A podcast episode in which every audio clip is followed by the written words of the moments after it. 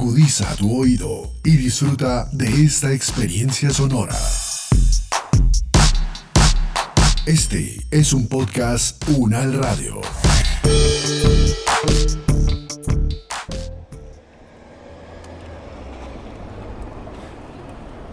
Oigan, pillen ese aviso de buceo.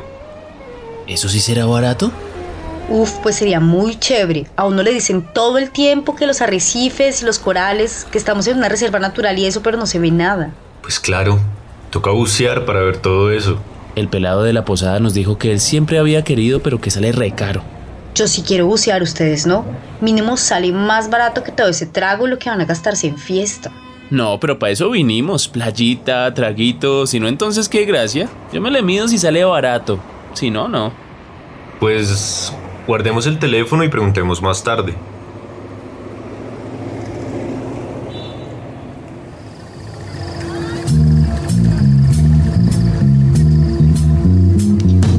El síndrome de Van der Luz lo padecen quienes van más allá del simple deseo de viajar, una incesante necesidad de descubrir lugares y culturas nuevas.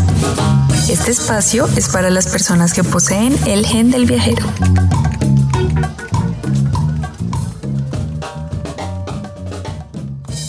Nuevas perspectivas de estudios turísticos desde los años 90 se empezaron a centrar en estudiar a los propios turistas. Se comienza a entender que el turista es socialmente construido por el lugar de sus actividades. Hoy, en la Wanderlusteca, charlamos de buceo en San Andrés, el gran archipiélago colombiano. Pequeñito en extensión, pero inmenso en significado. Es un crisol perfecto de la relación sobre la que nos preguntamos hoy, el turismo en entornos naturales. Hi, welcome to the archipelago of San Andres, Providence, and St. Kathleen. La Wanderlusteca, un podcast que desenreda las diferentes aristas del turismo en Colombia.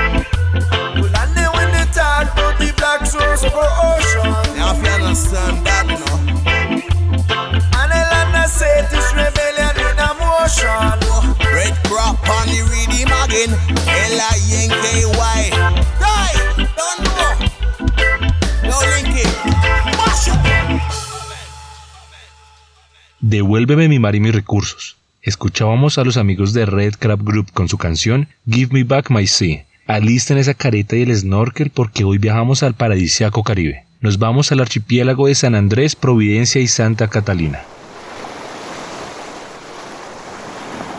Las islas colombianas del archipiélago de San Andrés y Providencia son inmensas, son colosales, no solo por el enorme significado en el imaginario popular de toda Colombia o por su valor geopolítico. Su mar y su gente son una reserva natural y cultural reconocida a nivel mundial como Sea Flower. No es ninguna novedad que escenarios como este son de los preferidos para el turismo. Cuando hablamos de San Andrés, no solo hablamos de Colombia, hablamos también del Gran Caribe, es decir, todo el conjunto de territorios bañados por las aguas del Mar Caribe. Esto incluye tanto a las islas o Antillas mayores y menores, así como todos los países cuyas costas llegan a este mar.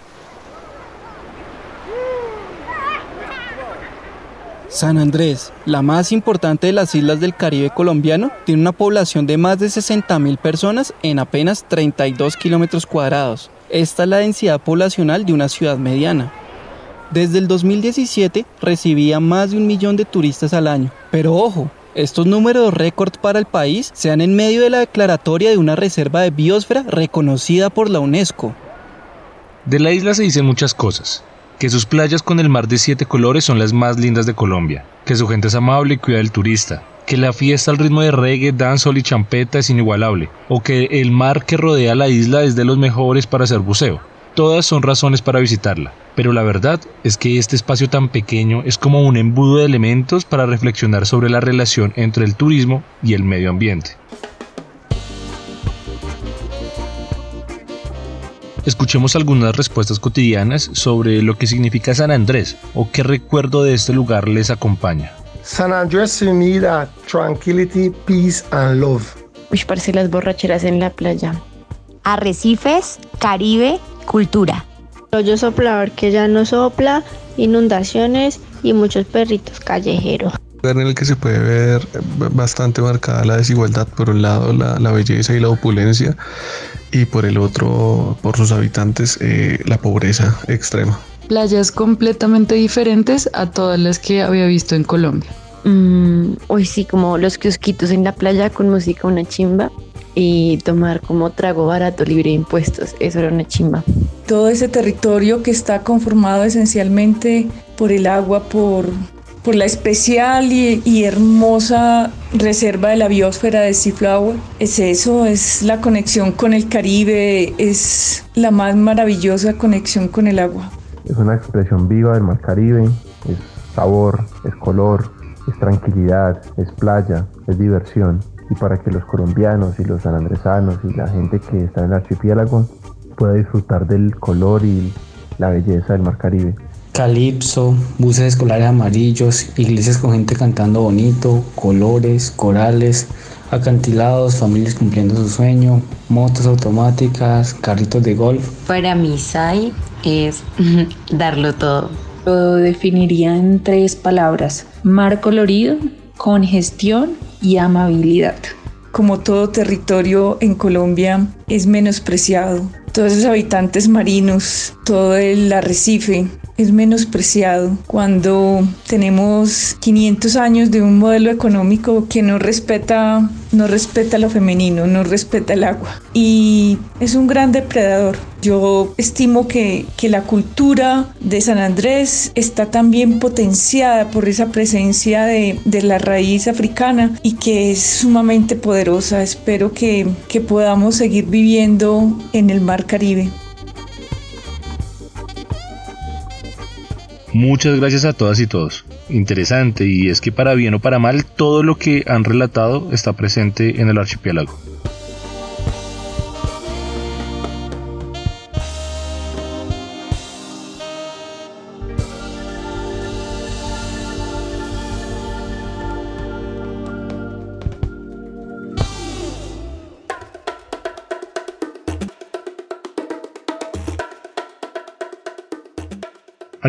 Fundamental para este episodio que sale a flote. San Andrés es muy turístico y al mismo tiempo una maravilla natural. Eso nos muestra que hay una relación inalienable entre el turismo en la isla y el medio ambiente. Pero a mí me surge una primera pregunta. Pues claro, ¿cómo no entender que hay que proteger el medio ambiente del turismo cuando el ejemplo es San Andrés, una maravilla natural? ¿Qué pasa con los otros sitios? Mejor dicho, ¿cómo entendemos esta relación más allá de la creencia de que entre mayor biodiversidad hay más medio ambiente?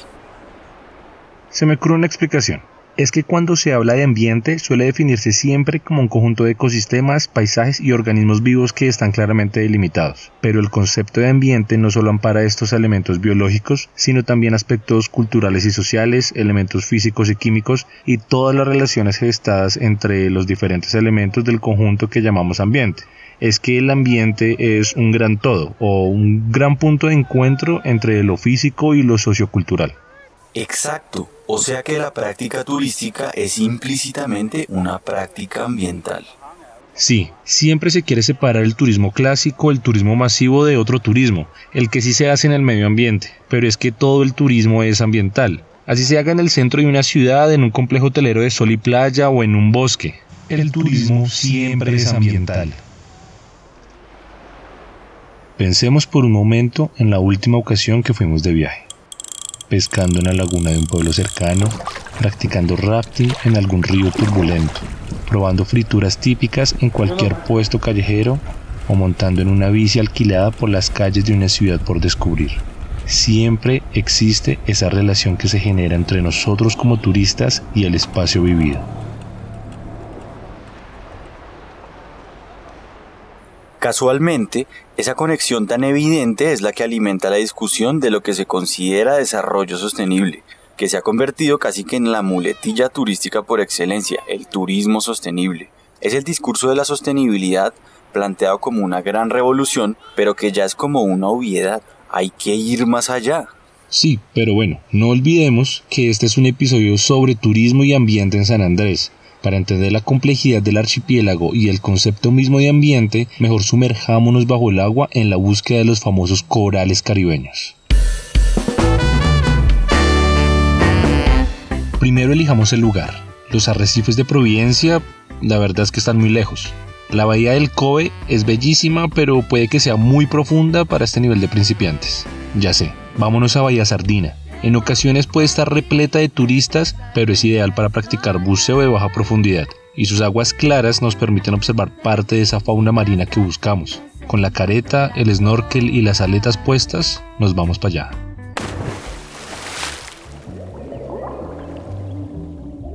Mientras vamos ganando profundidad, podemos encontrarnos con un loro manchado, si tenemos algo de suerte con una isabelita medio luto, o incluso con un pez león, el invasor de estas aguas. Algunos de los peces más representativos de este lugar. Seguimos bajando unos metros más hasta llegar a las praderas coralinas, con parches o bancos de coral que están distribuidos alrededor de toda la isla.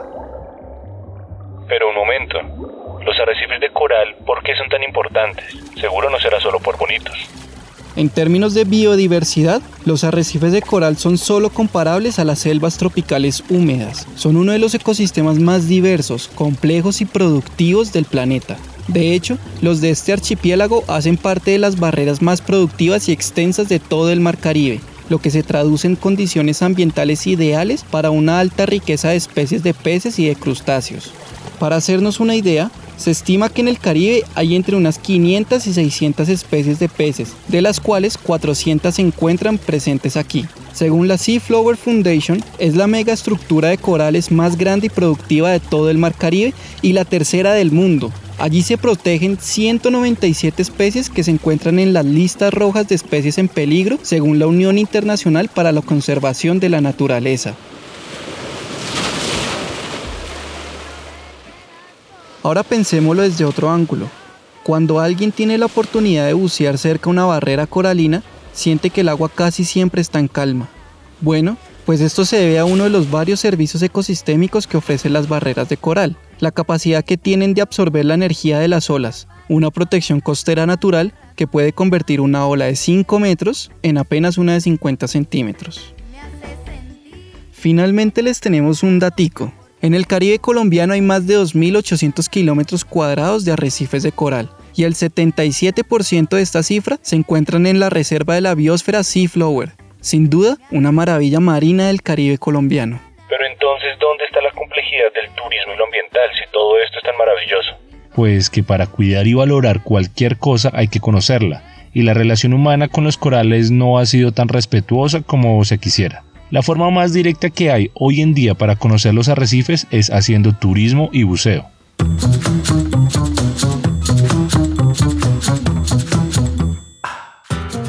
Los arrecifes de coral han estado vinculados al turismo desde el origen del buceo, desde que se desarrolló la tecnología para sumergirnos en el mar a mayores profundidades, de manera autónoma y por tiempos prolongados.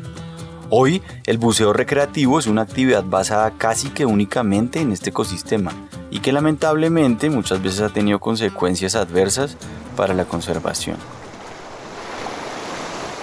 Así es. Lamentablemente son biomas únicos que se encuentran en peligro.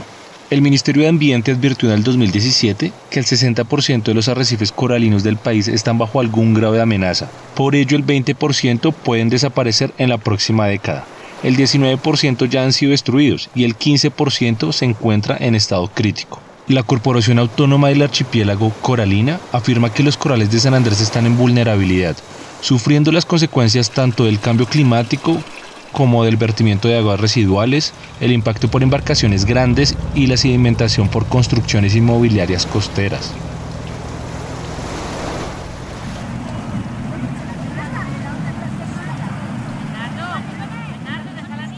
Por supuesto que el turismo también tiene un papel dentro de los impactos que sufren los corales. Gran parte del daño físico es causado por embarcaciones de transporte turístico, ya sean lanchas pequeñas o motos acuáticas. Además, la construcción de gran infraestructura hotelera en las playas también causa que se pierdan extensiones importantes de coral. Los investigadores mexicanos Luis Santander, José Bacap y María del Carmen Pérez explican, por ejemplo, que en el Gran Caribe existen alrededor de 300 áreas marinas y costeras protegidas, pero en cerca del 70% de estas, los programas de manejo no logran los objetivos de conservación. Esto debido, entre otras causas, a las prácticas turísticas que no son sustentables. De hecho, para la profesora Joanny James y el profesor Germán Márquez, el aprovechamiento turístico de los arrecifes en San Andrés derivó en un impacto ambiental y en la pérdida o disminución crítica de los recursos aprovechables por esta misma actividad.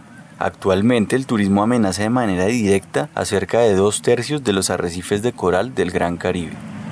Incluso para el Programa de Naciones Unidas para el Medio Ambiente y el Desarrollo, o PNUD, el turismo en la reserva Sea Flower es particularmente complejo, pues afirman que el crecimiento de la actividad turística se encuentra allí unido a la presencia de problemas ambientales como sobreexplotación de fuentes acuíferas, contaminación de arroyos y del mar, sobreexplotación de la infraestructura natural y destrucción del patrimonio natural. Lo paradójico de este asunto es que ha sido el mismo deseo de conocer los corales para conservarlos lo que ha llevado en gran medida al aumento de la actividad turística en los arrecifes. Pero pese a estos impactos innegables, consideramos que el turismo tiene no solo la obligación de acabar sus impactos, sino que puede ayudar también a reducir otros impactos generados por actividades más dañinas para los ecosistemas coralinos. Por las tendencias vistas hasta antes de la pandemia, el turismo de buceo es una actividad que seguirá en crecimiento, la cuestión es plantearlo como una posible alternativa de empoderamiento y educación para las comunidades y que sea sustentable desde la perspectiva ambiental.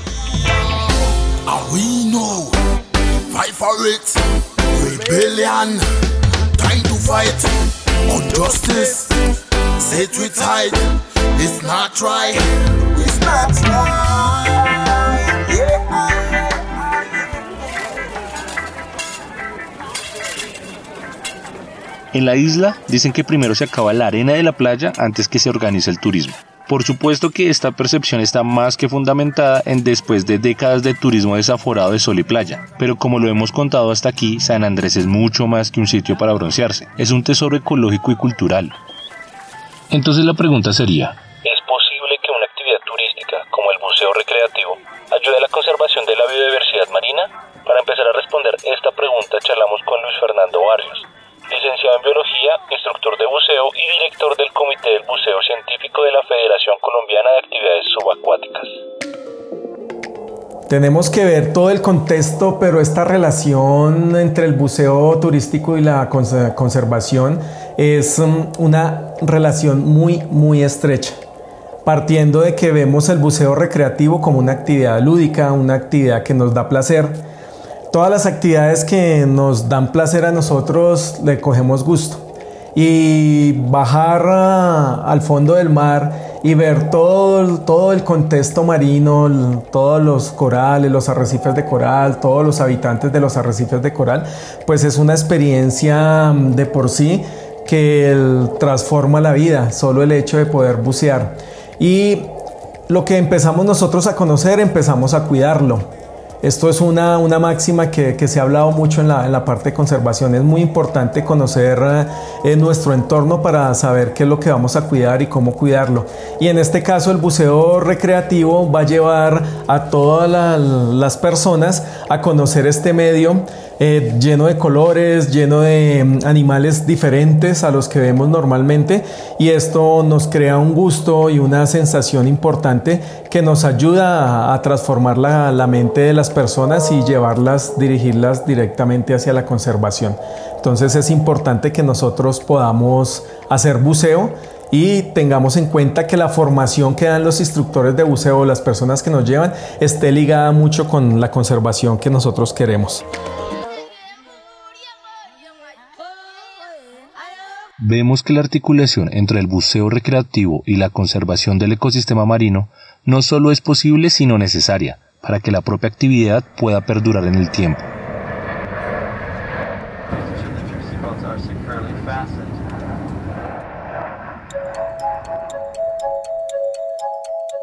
Exploremos dos sitios.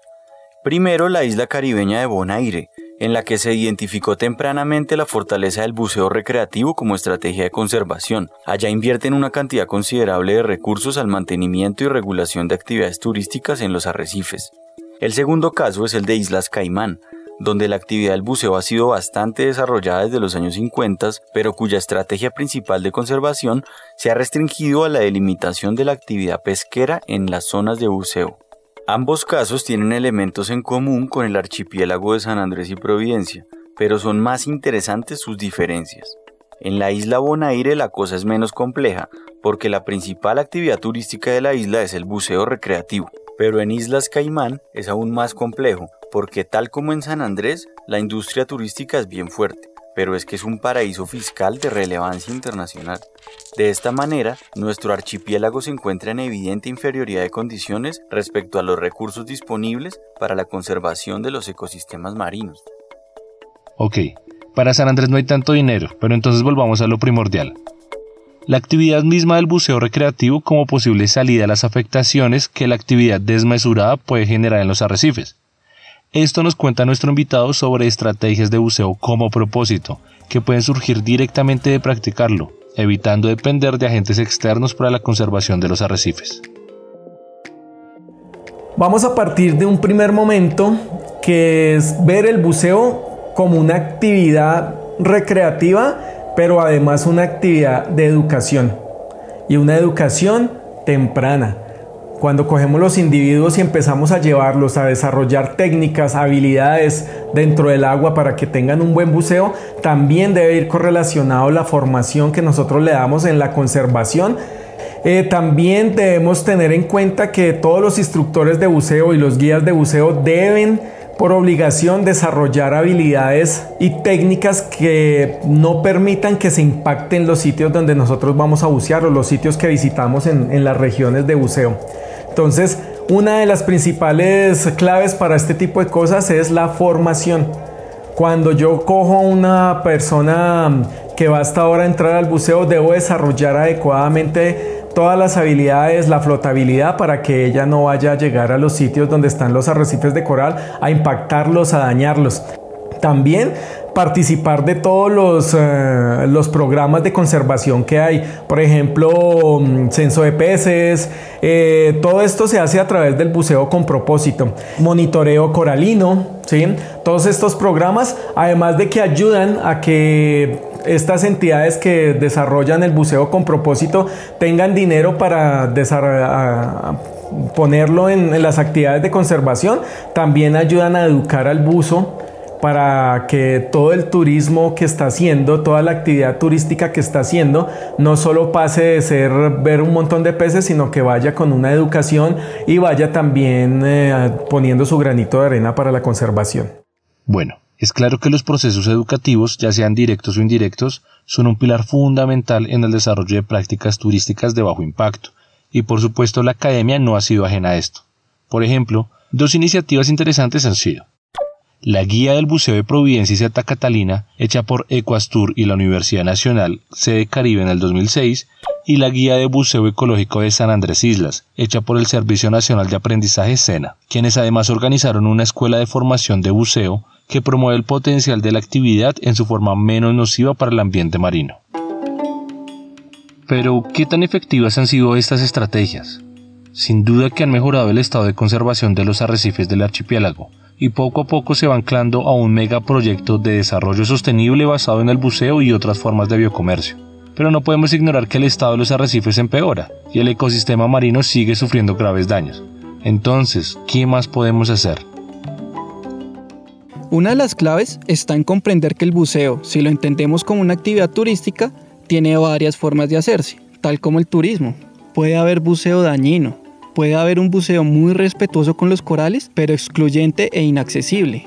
O puede haber un buceo que sea apropiado por las comunidades receptoras y sea una práctica cultural. Entonces, la discusión no es si el buceo es bueno o es malo para el medio ambiente, la pregunta es el tipo del turismo desde el cual se ofrece bucear y qué impactos tiene este turismo sobre el medio ambiente.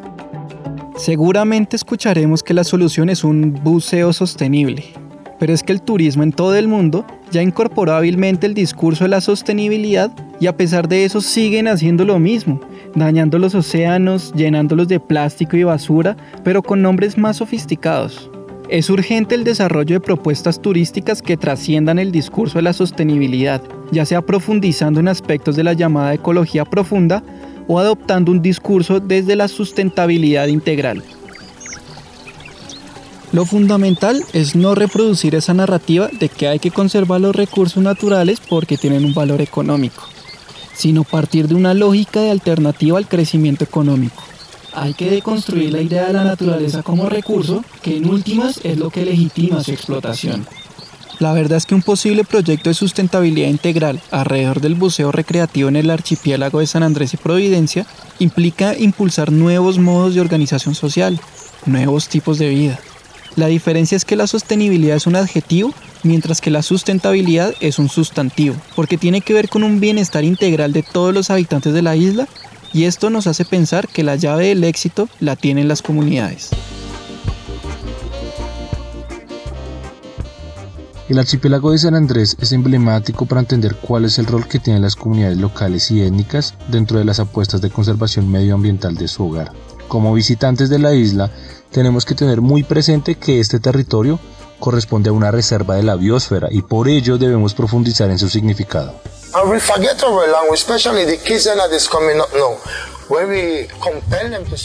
Sí, a diferencia de otras figuras de conservación más conocidas como los parques nacionales naturales, las reservas de la biosfera priorizan la relación entre las comunidades y los ecosistemas. Son el mecanismo principal del programa sobre el hombre y la biosfera de la UNESCO, cuyo objetivo es reconocer e integrar los vínculos vitales que existen entre la economía, la sociedad y el ambiente en las reservas de la biosfera se entiende que la cultura local y el ecosistema son un solo entramado de la vida. Con ella se pretende preservar la diversidad tanto biológica como cultural del territorio. Los saberes tradicionales no son un simple atractivo turístico, son fundamentales para el aprovechamiento y la conservación de la naturaleza, así como del ordenamiento del territorio y de los usos que se le pueden hacer tanto en la tierra como en el mar. Por todo esto, nuestra querida Sea Flower debe priorizar un enfoque participativo directo que en nuestra pensar implica empoderamiento territorial de las comunidades y maneras creativas de cogobierno del área protegida. Por eso creemos que el objetivo del turismo y del buceo recreativo en la isla debe ser el de lograr que las comunidades raizales se apropien de su saber y de su cultura, para así vincular sus propias formas de vida con la de la barrera de coral una especie de simbiosis ambiental, pues finalmente este es el objetivo principal de toda reserva de la biosfera, la reconciliación entre ecosistema y cultura.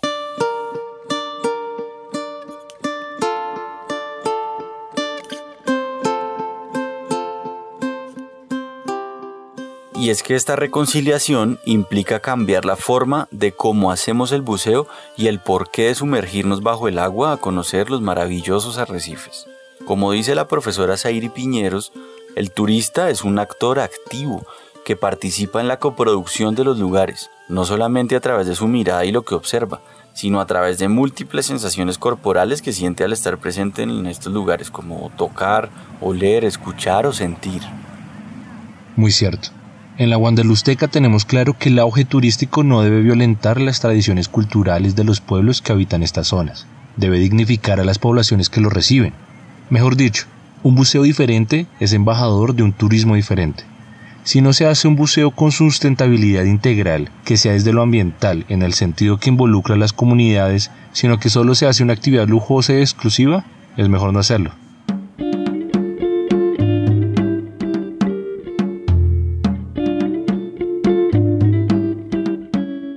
Antes de irnos, échenle ojo a lo siguiente. Una recomendación desde la Wanderlusteca para conocer San Andrés y disfrutar de este paraíso caribeño desde prácticas sustentables que involucren a las comunidades raizales. Hablamos de la oferta de las posadas nativas. Este es un proceso de organización local liderado principalmente por mujeres raizales del archipiélago, quienes vienen adecuando sus casas y hogares tradicionales para el hospedaje de turistas desde hace ya muchos años, cuando el auge del puerto libre creó mayor demanda de alojamiento. Más o menos desde el año 2000, Estas mujeres han organizado una red de alojamientos como una estrategia para el empoderamiento de sus comunidades y para la independencia financiera de las mujeres de las familias. En esta iniciativa, la solidaridad es el principio que articula a las familias de 100 posadas nativas de San Andrés y más de 50 entre Providencia y Santa Catalina. Bueno, voy a eh, contarle un poquito de qué son las posadas o quiénes somos. Las posadas nativas nacen en el espíritu de hospitalidad que el pueblo raizal y antiguos habitantes acostumbrábamos cuando llegaban los turistas. Pusimos a disposición nuestras casas porque no hemos tenido otra infraestructura, no tenemos ninguna clase de ayuda del Estado colombiano.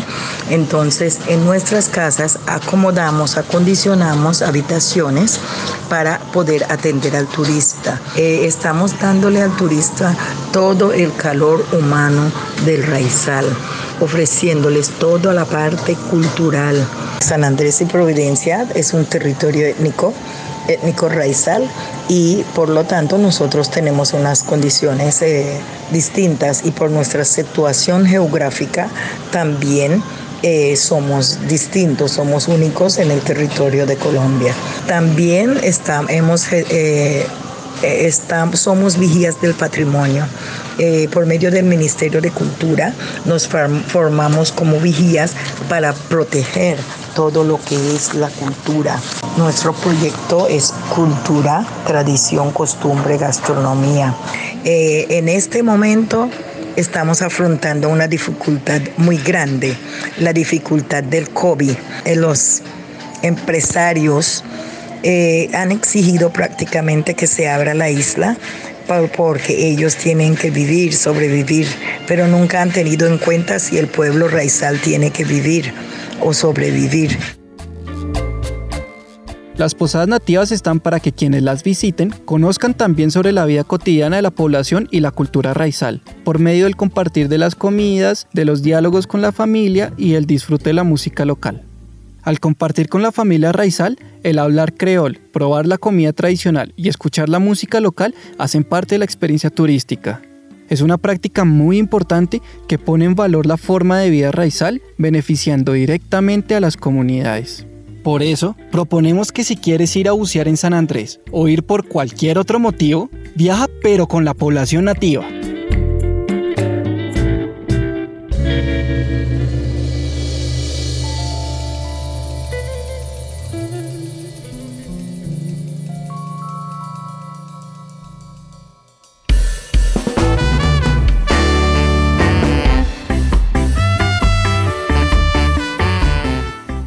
Emergemos ahora a la superficie, pues la inmersión ha terminado. A Luis Fernando y a Cleotilde, muchísimas gracias por su colaboración. Esperamos encontrarnos otra vez en el mar. No duden en escribirnos a través del correo electrónico wanderlusteca.gmail.com o en nuestras redes sociales, Instagram o Facebook como arroba wanderlusteca. La Wanderlusteca Podcast hace parte de UN Radio. La producción sonora estuvo a cargo de Gecko Gómez. La producción periodística e investigación estuvo a cargo de Daniel Chavarría, Alejandro Espina y Juan Felipe Vinasco. Recuerden que pueden seguir la playlist de Spotify Wanderlusteca, donde pueden escuchar la música que en cada uno de los episodios nos acompaña.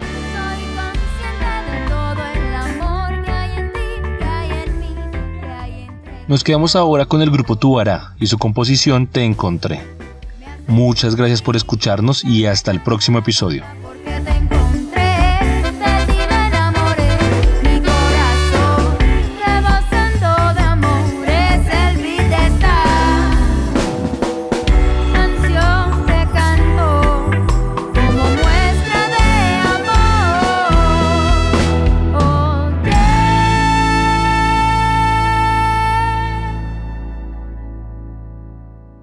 La Wanderlusteca, un podcast que desenreda las diferentes aristas del turismo en Colombia.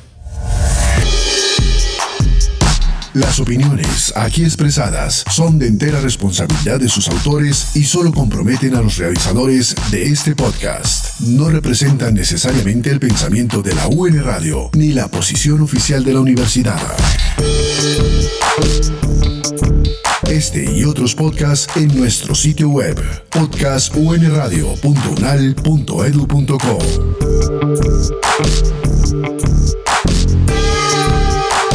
Universidad Nacional de Colombia, proyecto cultural, científico y colectivo de nación.